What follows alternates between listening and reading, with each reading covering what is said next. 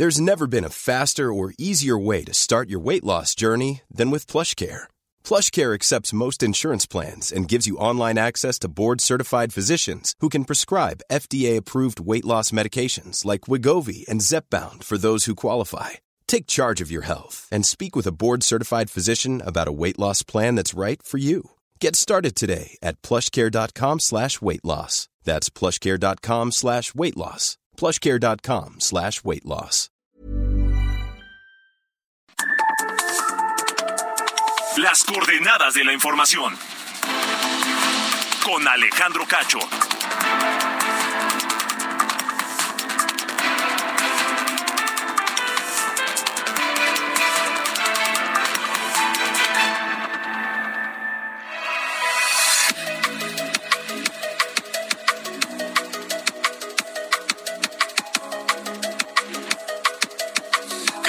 Están? ¿Cómo están ustedes en este lunes 24 de abril de 2023? Esto es las coordenadas de la información a través de Heraldo Radio que se transmite a toda la República Mexicana y a todo Estados Unidos también a través de Now Media Radio. Gracias a todos y les enviamos un cordial saludo. Yo soy Alejandro Cacho y a nombre de este equipo les saludo y le eh, pido nos permite estar con usted la próxima hora para eh, tratar temas interesantes, para ponerlos sobre la mesa, para analizarlos y comentar. Esta noche, esta noche en las coordenadas de la información, bueno, pues eh, un estudio, un estudio que tiene que ver con la elección presidencial. Sí, apenas vamos a tener la de 2023, esta de 2023, en el Estado de México y en Coahuila, pero ya desde hace tiempo, desde finales del año pasado, están pues este moviéndose las aguas en torno de la candidatura presidencial de Morena para el 2024 y por ende, pues todo lo que tiene que ver con la elección presidencial del próximo año. Hoy, si fuera la elección para presidente de la República, ¿por qué partido votaría? ¿Quién ganaría? ¿Qué partido ganaría? ¿Y quién sería el candidato o candidata ganador de acuerdo a esa elección, a ese partido? Los leo en el 55 45 40 89 16. 55 45 40 89 16, nuestro número de WhatsApp, para estar en contacto con ustedes y recibir sus comentarios, sus opiniones, sus críticas, sus sugerencias y todo lo que quieran decirnos a través de esa línea. Se lo pregunto porque esta noche platicaré con Erika Mendoza Marín, socia directora de Mendoza Blanco y Asociados, que publicó una encuesta nacional de clima político. ¿Qué es eso? Pues simplemente mide las preferencias electorales rumbo al 2024. Pero además, esta encuesta eh, habla de la aprobación y desaprobación del trabajo que ha realizado hasta hoy Andrés Manuel López Obrador. ¿Ustedes qué creen? ¿Lo ha hecho bien para su gusto? ¿Ustedes lo aprueban o no lo aprueban? Los leo también en arroba cacho periodista. En todas las redes sociales me encuentran así, arroba cacho periodista o en el 55 45 40 89 16.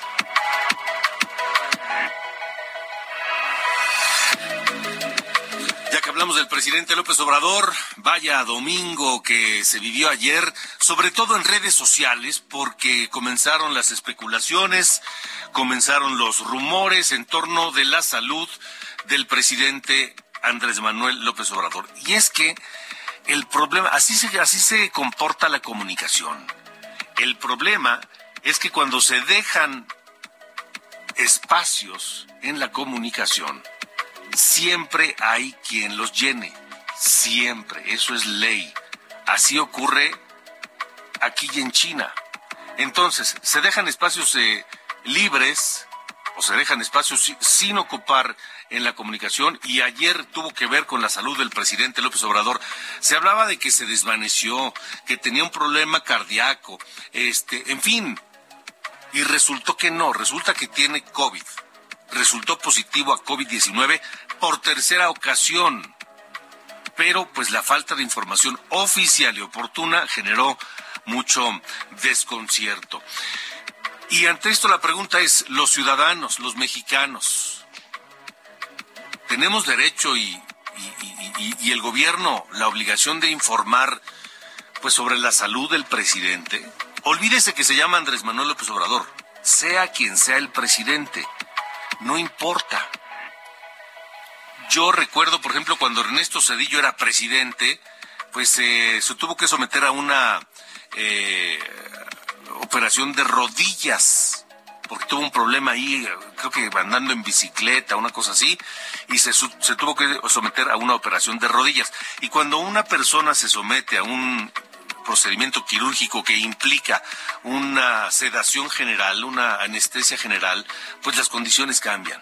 Lo mismo ocurrió con Vicente Fox, luego ocurrió con, con Felipe Calderón, con Peña Nieto. ¿No decían que Peña Nieto tenía cáncer? Y en todos esos casos se informó. Hoy la información ha sido a cuentagotas y a jaloneos. Tenemos los mexicanos derecho a saber cómo es la salud física y mental del presidente de la República? Lo platicaré esta noche con Eduardo es director de Transparencia Mexicana, pero también lo quiero comentar con ustedes y escucho sus eh, opiniones, leo sus comentarios a través de arroba cacho y también en el WhatsApp 55 45 40 89 16.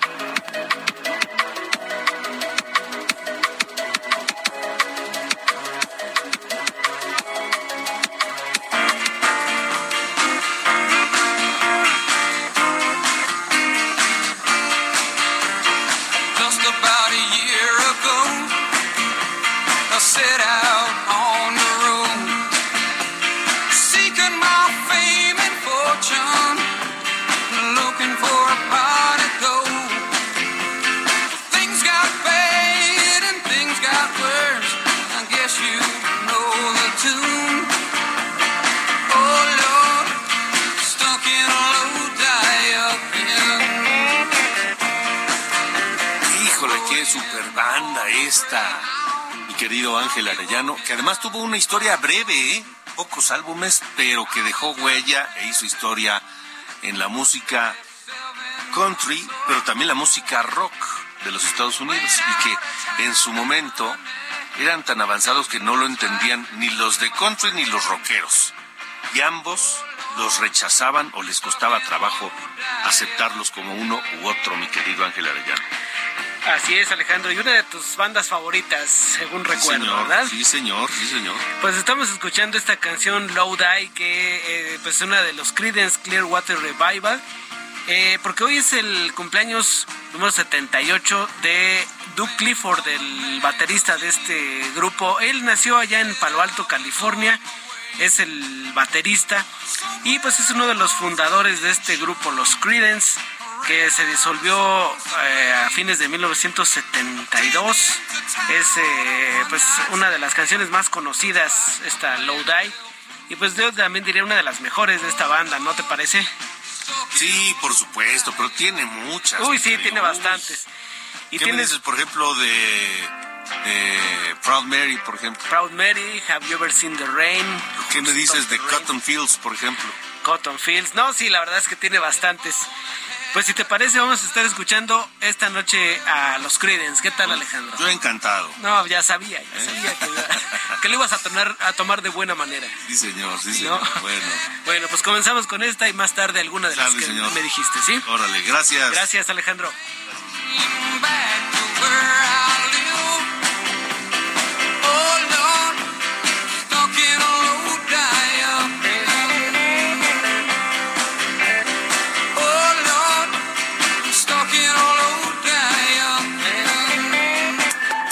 Alejandro Cacho en todas las redes. Encuéntralo como Cacho Periodista. Continuamos, son las 8 de la noche con 9 minutos, 8 con 9, tiempo del centro de la República Mexicana. Em, Mendoza Blanco y Asociados publicó una encuesta que está muy interesante. Y yo le sugiero que se que tome asiento, que se abroche los cinturones, porque los datos seguramente habrá quien no, no le sorprendan, pero este yo creo más bien que digamos que no son muy distintos a lo que la mayoría pensamos, pero sorprende que, que, por ejemplo, el, el, nivel de apoyo a Morena está altísimo. El nivel de, de popularidad o de aprobación del presidente López Obrador también. En fin, hoy me da gusto saludar a Erika Mendoza Marín, la socia directora de Mendoza Blanco y Asociados, que está con nosotros. Eh, gracias, Erika. Buenas noches. ¿Qué tal, Alejandro? Buenas noches. Un gusto saludarte y gracias por la invitación a este espacio. Al contrario, es la encuesta nacional de clima político. ¿Por qué la llevaron a cabo primero? Eh, hemos estado haciendo una serie de estudios precisamente a nivel nacional los hemos realizado desde julio del año pasado, precisamente para ver la evolución en las preferencias, para ver quién va mejor posicionado. Eh, y en particular, pues bueno, la preferencia partidista y también la preferencia por los posibles candidatos o candidatas, ya sea de Morena y la Alianza o la Alianza de PAN, PRI PRD. ¿Por dónde quieres comenzar? ¿Quieres comenzar por, por, por la, la, preferencia partidista, por el apoyo al presidente? ¿Por, por donde quieras comenzar? Erika. Ok, eh, si quieres, primero platicamos respecto a la preferencia por partido, es decir, por aquí nada más no se ponen candidatos, es decir, es la pura boleta con partido. eh, y la encuesta nos arrojó que Morena se encuentra en primer lugar con 59.9% de las preferencias. Eh, como vemos, pues bueno, es la gran mayoría, ya que el segundo lugar lo ocupa el PRI con 13%, el tercero el PAN con 11.1% y luego el PRD con 3.7%. Si vemos estas eh, estimaciones, considerando como la alianza PAN-PRI-PRD, pues bueno, sigue siendo casi 2 a 1 contra únicamente el partido Morena. De acuerdo. Este, híjole, seis de cada diez mexicanos en edad de votar votaría por Morena. Así es, si lo vemos en esos términos es correcto. Seis de cada diez. Y lejísimos, pues el PRI, que es el segundo lugar, con 13%, 11% Así el PAN, en fin, la situación, digo, ya este dato es demoledor. Sí, precisa, digo, muy seguramente es porque mediáticamente, pues bueno, Morena se encuentra en las notas diario, eh, así como el presidente. Y bueno, del otro lado vemos que están un poco tranquilas las cosas, eh, porque básicamente hemos escuchado que alzan la mano ciertos candidatos o candidatas, pero no hay una clara definición. Entonces, pues bueno, ahorita sí, así está el panorama. Ok, entonces Morena, una mayoría este aplastante de, apoyo y de, apoyo entre los electores. Luego viene qué? Eh, luego también medimos precisamente la aprobación del presidente. Eh, desde julio para acá aproximadamente la ha mantenido en 80%. Hay meses que sube dos, tres puntos. En esta medición de abril que realizamos, eh, la aprobación se encuentra en 82%. Es decir, 8 de cada 10 electores eh, aprueban el trabajo de Andrés Manuel López Obrador. ¿A qué se puede? Es decir, ¿recuerdas algún caso de un presidente que en su quinto año tenga 80% de aprobación?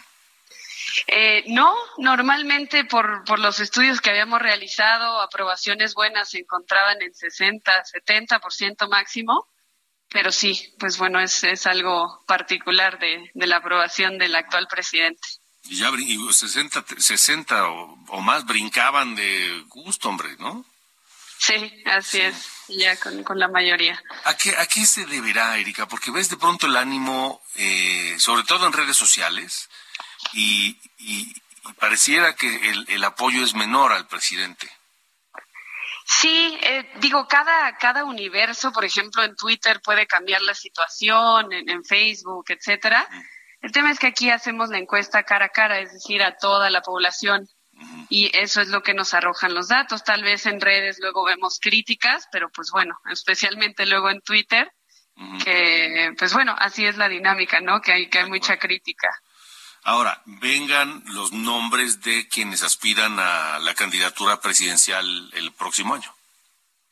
Eh, en primer punto, medimos a los de la Alianza de Morena, que en este caso fue a la doctora Claudia Sheinbaum, al canciller Marcelo Ebrard, al secretario Dan Augusto, al senador Ricardo Monreal y también a Gerardo, Fernández Noroña. Pusimos un escenario entre estos cinco posibles candidatos o candidatas. Eh, y la gente prefiere más a la doctora Claudia con 34%. De ahí le sigue Marcelo Ebrard con 19.8%, es decir, traemos una diferencia aproximadamente de 14 puntos. Importante. sí, así es. Y, esta diferencia se ha, permanecido desde julio a la fecha. Eh, ya veremos después cómo se van moviendo, pero hasta ahorita ha tenido un claro, una clara ventaja en esa, en el careo interno. Ok, y midieron también a los que suenan como posibles aspirantes o, candidatos de la oposición. Sí, así es, es correcto. En este caso traemos unas estimaciones eh, muy similares, eh, dado que pues ahorita no hay nadie que alce la mano como muy eh, enfáticamente, que, que, se vea claro. Entonces medimos, por ejemplo, a Ricardo Anaya, medimos a Lili Telles, a Beatriz Paredes, a Osorio Chong, a Claudia Ruiz, a Miguel Ángel Mancera. En realidad casi todos se encuentran en 10% o menos. Eh, precisamente está como la preferencia muy fracturada por esta parte de que no hay una clara definición de quién vaya a ser. ¿A eso podría atribuirse que la diferencia entre, por ejemplo, Claudia Sheinbaum y el mejor colocado de la oposición sea tan grande? Sí, así es, sí. como sabes, pues eh, cuando se destaparon las famosas corcholatas, pues bueno, ya, ya tienen más o menos como más de un año. Entonces, pues todos los, todos los días se han posicionado mediáticamente con, con giras o lo que hace cada quien respectivamente en funciones. Vaya, interesante. ¿Dónde se puede eh, consultar la encuesta completa? Y dinos qué grado de, de confiabilidad tiene, por favor, Erika. Eh, sí, las encuestas las publicamos en nuestra página de internet mendozablanco.com.mx. Esta fue una encuesta de 1.500 casos en vivienda y tiene un margen de error de 2.7% al 95% de confianza para la estimación de proporciones. Híjole. ¿Y 1.500 eh, encuestas en, en todo el país? Así es. De acuerdo. Muy bien, pues Erika, gracias por haber estado con nosotros. Al contrario, Alejandro, que tengas buena noche. Hasta noche, luego. Igualmente, Erika Mendoza Marín, socia directora de Mendoza Blanco y Asociados. Ahí están los números. En mendozablanco.com lo pueden consultar las encuestas completas. 8 con 17, ya que hablamos de encuestas, tenemos encuestas de Coahuila. Ruta 2023. Coahuila y el Estado de México están hoy, están hoy en la Ruta 2023. 2023. Bueno, pues Heraldo Media Group eh, publicó hoy en todas sus plataformas la encuesta de Poligrama sobre las preferencias electorales para gobernador de Coahuila. Lo hemos venido haciendo en distintas fechas y ahora, después de los dos primeros debates de los candidatos a gobernador de Coahuila, viene esta nueva encuesta de Poligrama que publica Heraldo Media Group. Em, ahí, ahí le van los números. Vamos a eh, empezar por la preferencia partidista. En Coahuila, el 30.3% de los coahuilenses simpatiza con Morena. Es decir, es decir, tres de cada diez simpatizan con Morena. En segundo lugar, la simpatía este del PRI. 28.3%, cerca, apenas dos puntos de diferencia. Luego, muy lejos del PAN, 9.2%, 8.9 el PT, 3.7 el Partido Unidad Democrática de Coahuila, un partido local, 1.8% el PRD, que está al borde de la extinción, y 1.3% el Partido Verde. Ojo, 12.6% de los coahuilenses no simpatiza con ningún partido político. Ahora, los candidatos. Si las elecciones fueran el día de hoy en Coahuila para elegir gobernador, ganaría Manolo Jiménez. Manolo Jiménez de la Alianza PRI-PAN-PRD, que de acuerdo a la encuesta de Poligrama tiene un 41.2% de, de, de preferencia electoral. En segundo lugar quedaría Armando Guadiana, el candidato de Morena, con 29.9% de la preferencia electoral y las eh, seguiría mm, el Partido del Trabajo con Ricardo Mejía Verdeja, 16.8%, y Lenin Pérez de la Alianza Unidad Democrática de Coahuila y Partido Verde con 4% de la preferencia electoral. 8% de los electores aún no decide por quién votará allá en Coahuila, pero es precisamente Manolo Jiménez de la Alianza PRI-PAN-PRD quien después del segundo debate, es decir, fue un debate oficial de la Instituto Electoral de Coahuila, luego Coparmex, el sector empresarial, convocó y llevó a cabo otro debate y vendrá un tercer debate. Por cierto, será el próximo lunes en Saltillo y yo tendré el gusto y el honor de ser eh, moderador en aquel debate de los candidatos a Coahuila el próximo lunes. Ya le estaré contando qué es lo que ocurre por allá. Esos son los números. Pero Patricio Morelos, socio director de Poligrama, que es la encuesta que llevó a cabo, digo, la encuestadora, la empresa que llevó a cabo esta encuesta para Heraldo Media Group, eh, nos dice qué fue, cuáles son los, los, los entretelones, por qué cómo se va a cabo esta encuesta, cuándo, su nivel de confiabilidad y demás. Es Patricio Morelos. Esta encuesta se realizó el 18, apenas el 18 de abril, mil encuestas a teléfonos celulares en el estado de Coahuila, lo que nos da un nivel de confianza del 95% y un margen de error del 3.10. Se afianza Manuel Jiménez en la primera posición, una ventaja de 11.3%. De la primera medición al arranque de la campaña a este momento, crece Manolo Jiménez poco más de un punto, mientras que Armando Guadiana baja casi 2%. Y es esto lo que le permite a Manolo consolidarse en este momento en la primera posición, pero bueno, todavía poco más de 40 días de que se lleve a cabo este proceso electoral. Sin duda, el debate de Coahuila, el posdebate de Coahuila generó muchos comentarios en el Estado y a nivel nacional, pero también un dato, que son las campañas de los candidatos alternos a la cuarta transformación. Ricardo Mejía está haciendo su trabajo, Lenin Pérez está haciendo su trabajo y esto es lo que le ha complicado a Armando Guadiana, que como comentabas, Morena como partido es la marca más sólida. Sin embargo, pues esta división de la cuarta transformación es la que le permite a Manolo hacer la diferencia y también mencionarlo. Una alianza PRI-PAN-PRD que en la suma pues le da nueve puntos más como marcas políticas que lo que hoy tiene Morena de simpatías. Ahí está lo de Coahuila. Vamos al Estado de México, porque allá sigue la lucha también por la gubernatura entre dos mujeres. Gerardo García, tienes información. Adelante, buena noche.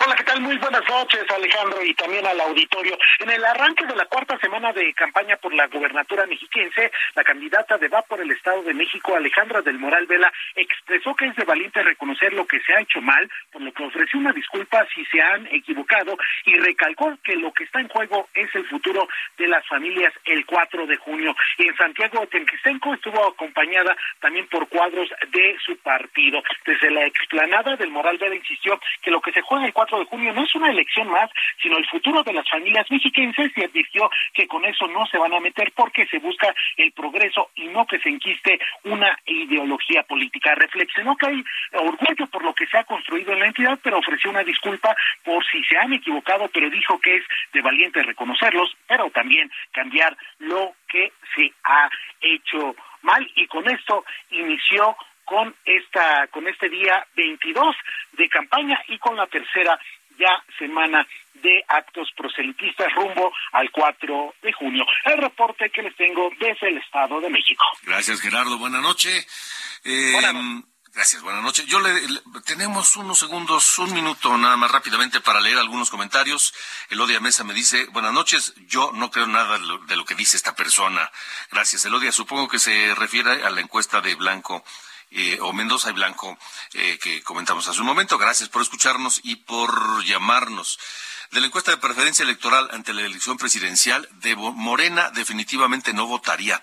Ha sido muy mala la administración, empezó, digamos, no tan mal, pero en el tiempo, lejos, lejos de mejorar, ha sido cada vez peor. Es lo que nos dice.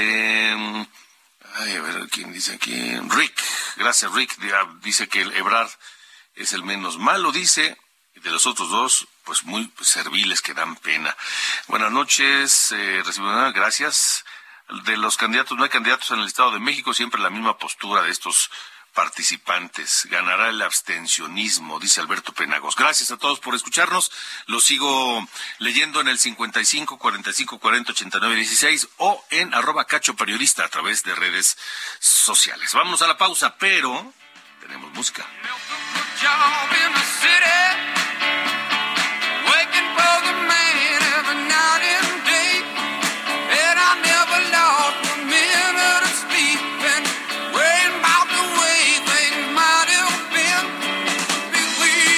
Uno de los grandes temas de los Creedence Clearwater Revival que se llama Proud Mary, este tema Y hoy lo recordamos porque el 24 de abril de 1945 nació en Palo Alto, California, Doug Clifford, uno de los fundadores de los Creedence Clearwater Revival. Hoy cumple 78 años. Y hay una versión de esta canción, Proud Mary, de Tina Turner, que es espectacular.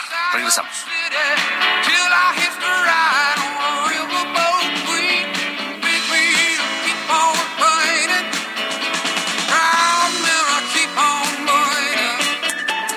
Alejandro Cacho en todas las redes. Encuéntralo como Cacho Periodista. Las coordenadas de la información. Con Alejandro Cacho.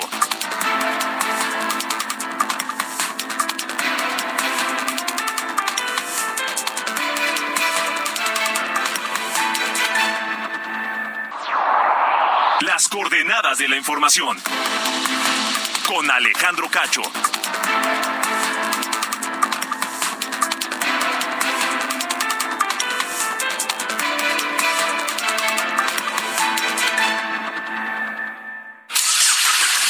¿Viajas por carretera?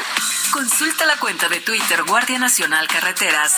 En arroba gn-carreteras podrás revisar en tiempo real si hay accidentes o bloqueos, así como las condiciones del tránsito vehicular en las carreteras federales. Esta información evitará que te quedes atrapado y te ofrecerá posibles alternativas para completar tus viajes. Consulta arroba gn-carreteras y viaja seguro por las carreteras federales del país. Heraldo Media Group.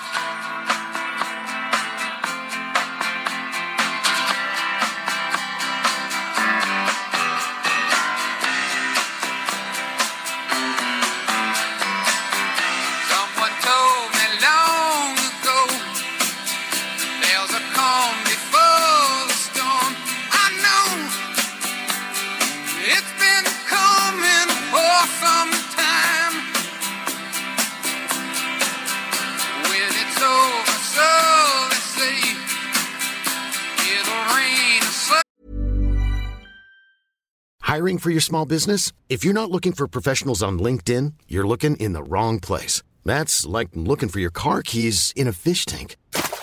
LinkedIn helps you hire professionals you can't find anywhere else, even those who aren't actively searching for a new job but might be open to the perfect role. In a given month, over 70% of LinkedIn users don't even visit other leading job sites. So start looking in the right place. With LinkedIn, you can hire professionals like a professional. Post your free job on linkedin.com/people slash people today.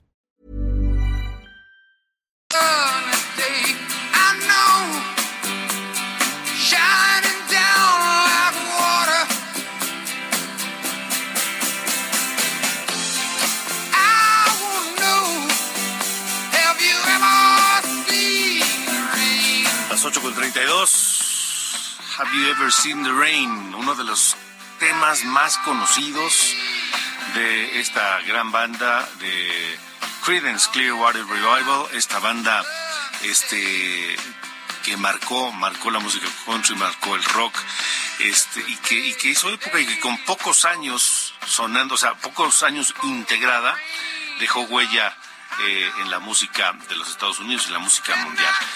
Have you ever seen the rain? Y les voy a decir una cosa, con esto da sed. Imagínense una tarde así fresca, lluviosa y con un bourbon de Tennessee va a estar a tono. Es de Creedence.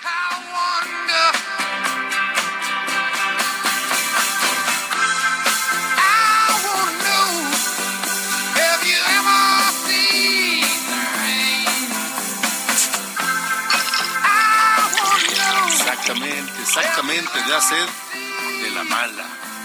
Escuchando a los Creedence Clearwater Revival. 8.33. on a day.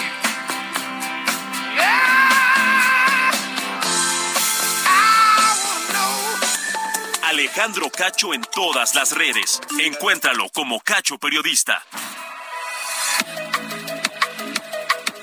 Buenas noches, soy Diana Bautista y les saludo con el resumen de noticias.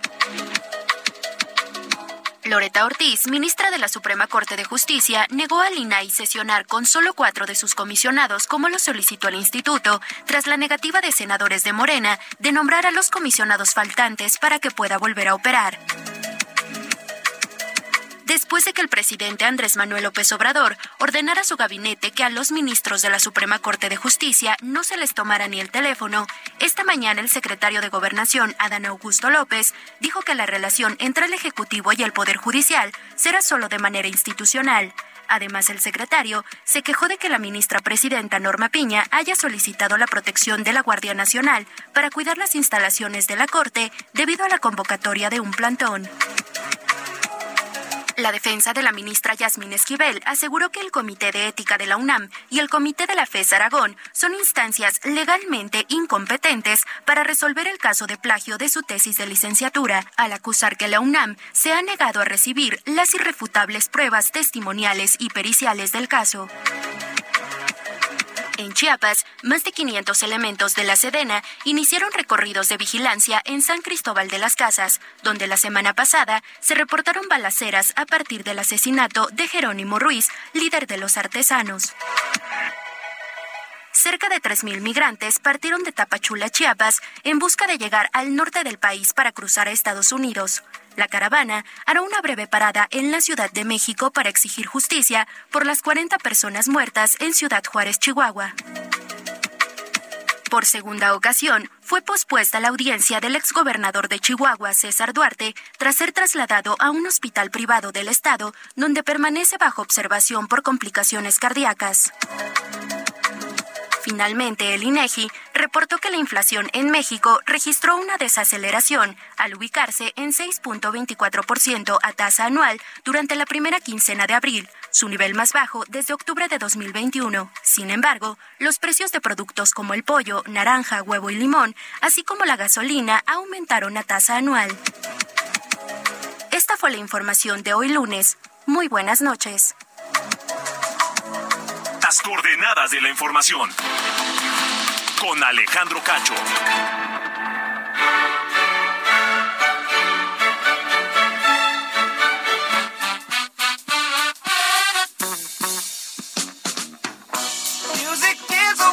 Buen lunes, mi querido Carlos Allende, ¿cómo está usted? ¿Cómo le va? Igualmente, muy bien, señor Cacho, aquí empezando la semana, eh, con una noticia que, digo, no me gusta ser portador de malas, este, malos asuntos, pero eh, se les dijo que esto iba a pasar.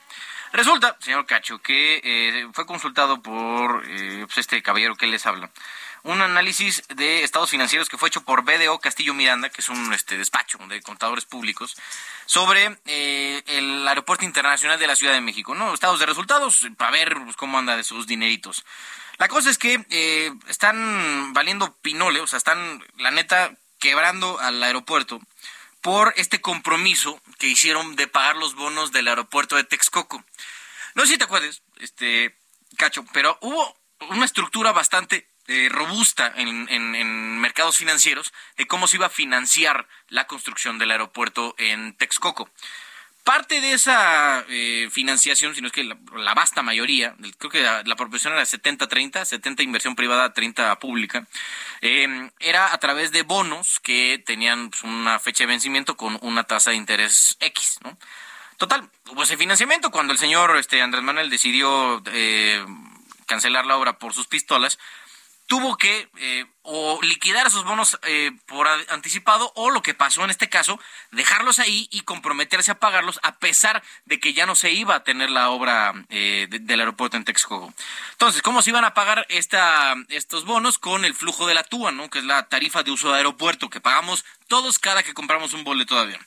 Bueno, solamente el año pasado el Aeropuerto Internacional de la Ciudad de México transfirió 11 mil 565 millones de pesos de la TUA para pagar estos bonos. Eso representó el 92% del total de los gastos del Aeropuerto Internacional de la Ciudad de México el año pasado.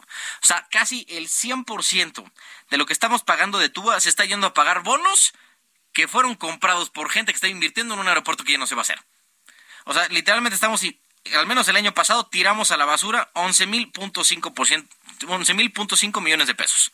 Así nada más para pagar los bonos que se contrajeron para la construcción del aeropuerto pasado. Y pues bueno, parte de hacer y tomar decisiones con las patas, ¿no? De tomar decisiones con el hígado, en vez de tener un poco de sensatez, ¿no? de financiera o económica para eh, la viabilidad de, de pues, la política pública, porque aquí estamos viendo que son 11.500 millones de pesos que pudieron haber sido usados para el mantenimiento incluso del mismo Aeropuerto Internacional de la Ciudad de México o del Aeropuerto Internacional de Texcoco, pero que ahorita se están yendo para pagar deuda, que digo, sí, sí era deuda, pero al final se iba a financiar un nuevo aeropuerto allá en, en Texcoco con muchas capacidades, muchas más que el Aeropuerto Internacional Benito Juárez y el Felipe Ángeles juntos. Bueno, sí, pero como dices, iba. Sí, iba del verbo ya no. Del ya no. El, verbo perdió una oportunidad. Sí, y una gran oportunidad. La neta, sí. Porque aparte lo iba a inaugurar, pero bueno. Bueno, gracias, señor. Fuerte abrazo. Dios.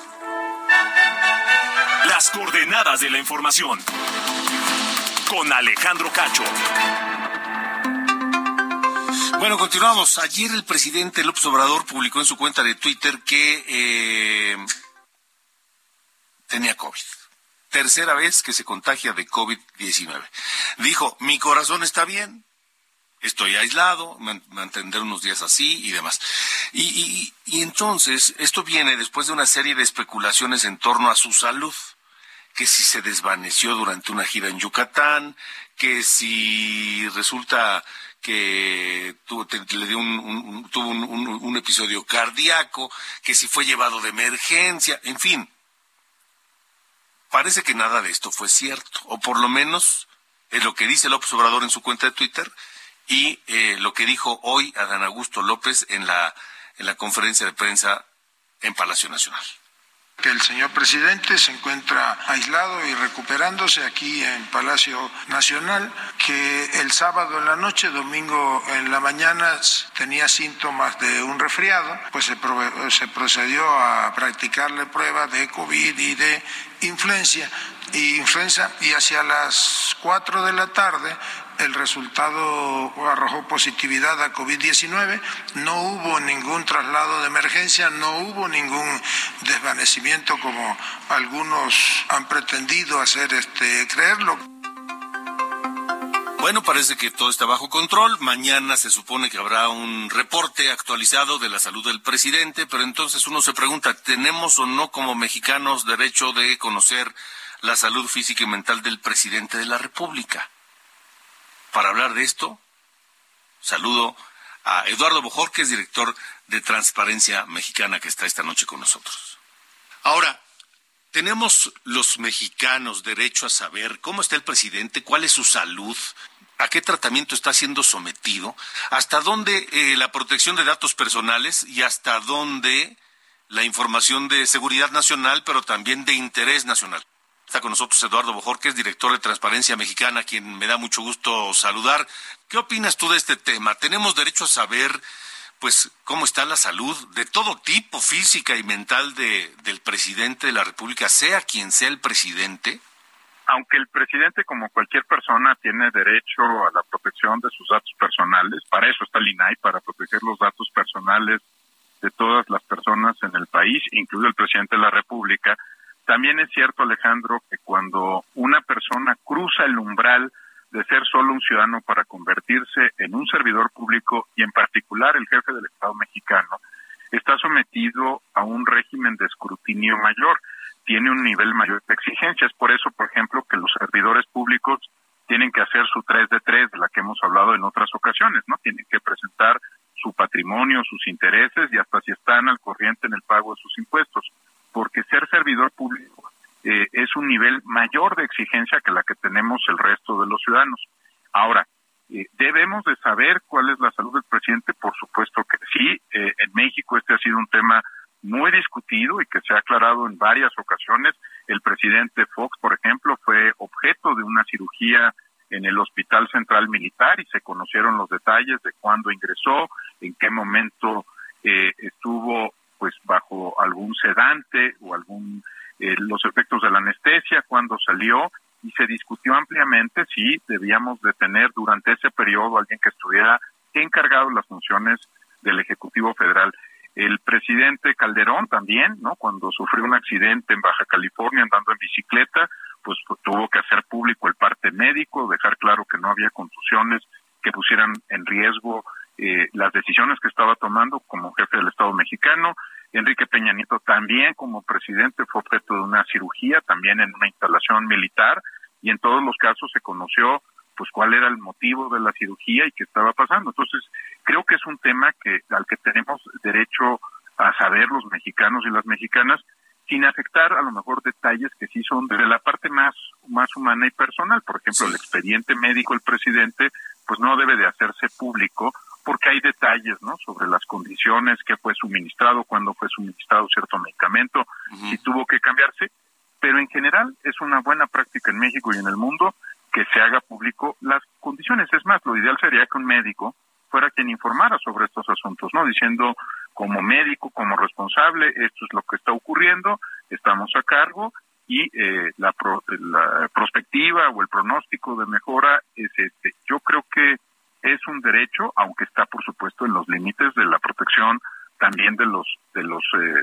derechos personales de cada una de las personas en nuestro territorio. Sí, aunque como dices tú, Eduardo, pues es el presidente de la República y es su salud un tema de interés nacional, por supuesto, porque eh, en otros países ocurre, ¿no? De hecho, eh, los partes médicos donde los eh, doctores informan la condición del mandatario en cuestión, si tuvo fiebre, si se le intervino, si se le aplicaron ciertos medicamentos, cuál es la expectativa de recuperación, en fin, tal vez no muy detalladamente, pero sí un, un panorama claro, claro, de cuál es la, la, situación de salud del mandatario y sus expectativas al futuro, ¿no? Claro, porque de otra manera, como decías hace un momento, se presta especulación. El día de ayer, en el momento pensamos en un desvanecimiento, hay versiones de quienes estuvieron en el desayuno eh, que se desvaneció, luego tuvimos un, un tuit de la oficina de prensa del presidente de la República diciendo que no había pasado nada y después terminó siendo COVID. Y esa especulación genera incertidumbre en la población, por un lado, tú debes haber visto en las redes sociales eh, cualquier cantidad ¿no? de, versiones, algunas absurdas y ridículas, otras en, en, tono jocoso, otras en tono violento, pero pero la verdad es que había quien decía que se habían armado de balazos en algunas partes del territorio nacional. Entonces, es crucial tener información objetiva, confiable y sobre todo, subrayo esto que hemos dicho los dos, de un profesional de la salud. Este no es un tema solo político, tiene que haber pues un parte médico que dice no se preocupen, estamos atendiéndolo, estas son las condiciones generales, porque además, pues eh, si hay un tema de responsabilidad política que ciertos medicamentos pues pueden eh, suspender la conciencia de un individuo, no ponerlo en estado de reposo, eh, puede tomar decisiones en ese momento y sería un asunto muy delicado, ¿no? Que lo hiciera bajo el efecto secundario de algún medicamento. No, no es un tema menor, es el jefe del Estado mexicano y además la especulación actúa en contra pues, de la gobernabilidad democrática y de la tranquilidad de la población y los mercados, ¿no?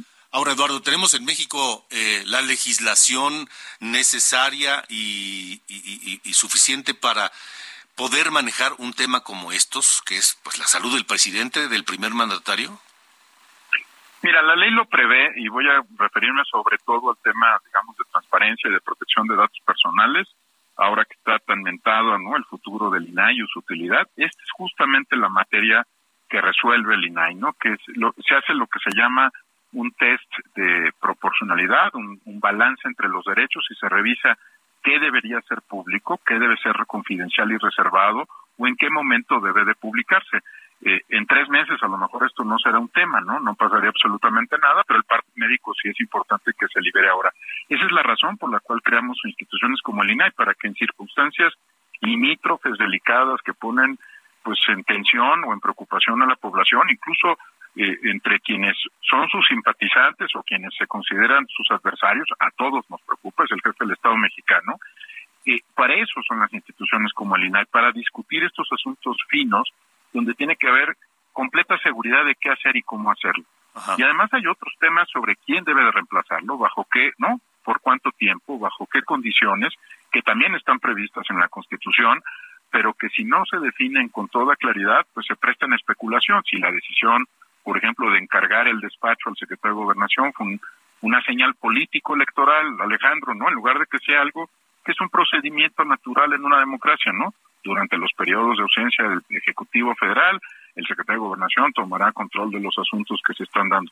Eh, justo el hecho de que nos alejemos de lo que dice la norma o por lo menos no la invoquemos al momento de proceder en estos temas, es lo que genera, Alejandro, esta sensación de que todos son señales políticas, ¿no?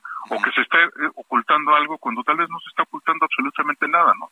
Se interpretan desde la desconfianza, se interpretan desde la incertidumbre o desde el cálculo político electoral, y en lugar de darnos a todos tranquilidad, eh, a mí me da mucho gusto hablar contigo, Alejandro, y con el auditorio, pero nos tienen a todos muy preocupados, te lo digo con sinceridad, ¿no? Fue un domingo muy, muy delicado para la vida de la República. Sí, sobre todo cuando estamos hablando de un hombre cuya salud no es, eh, digamos, la deseable, que ha tenido episodios cardíacos eh, que han puesto en riesgo su vida, que, es una, persona ya de, edad avanzada, este, en fin, eso lo agrava todavía más.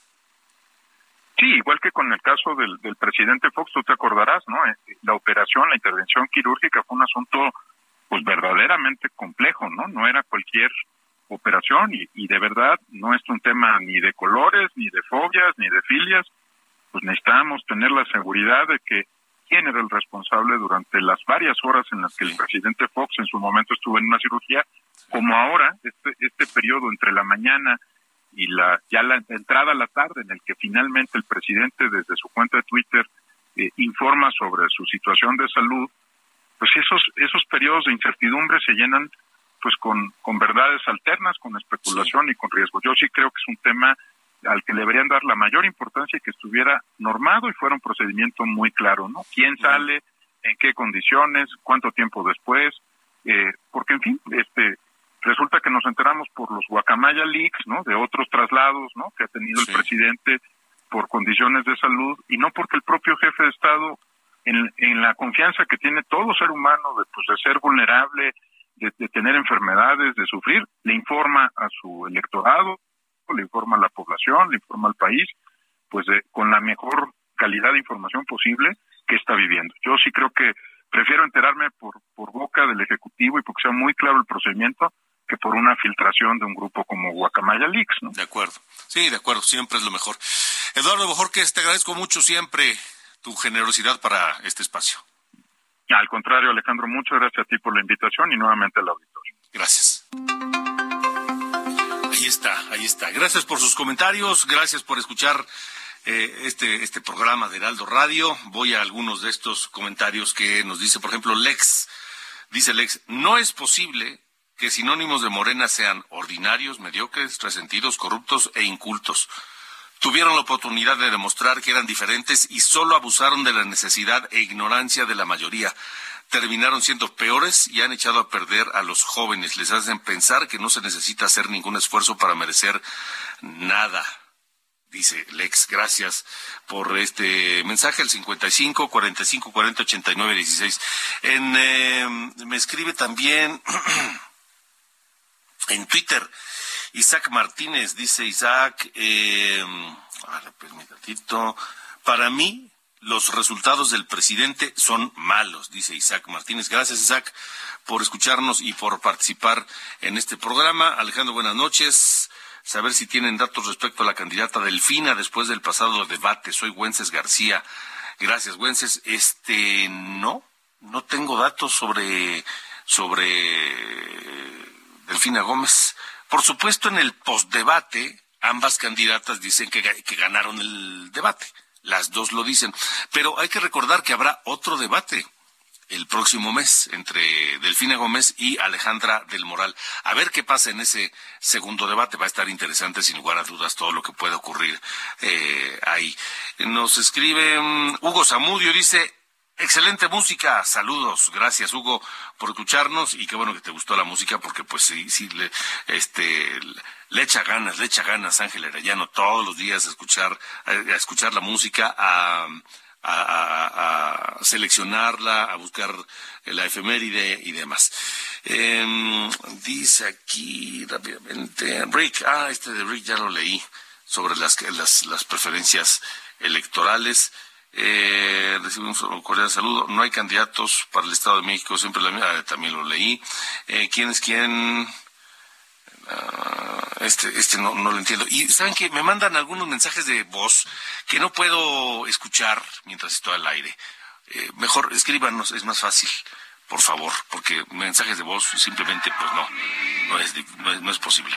Nos vamos, nos vamos escuchando a The Credence Clearwater Revival, esta banda del sur profundo de los Estados Unidos, con esta canción, Midnight Special.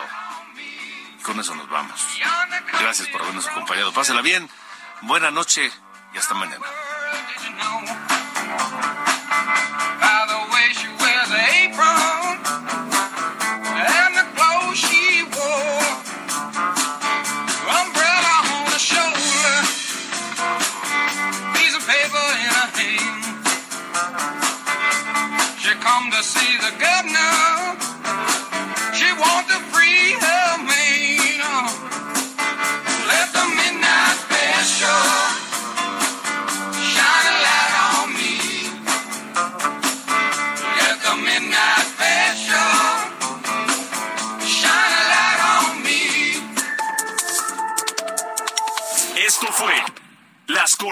De la información con Alejandro Cacho.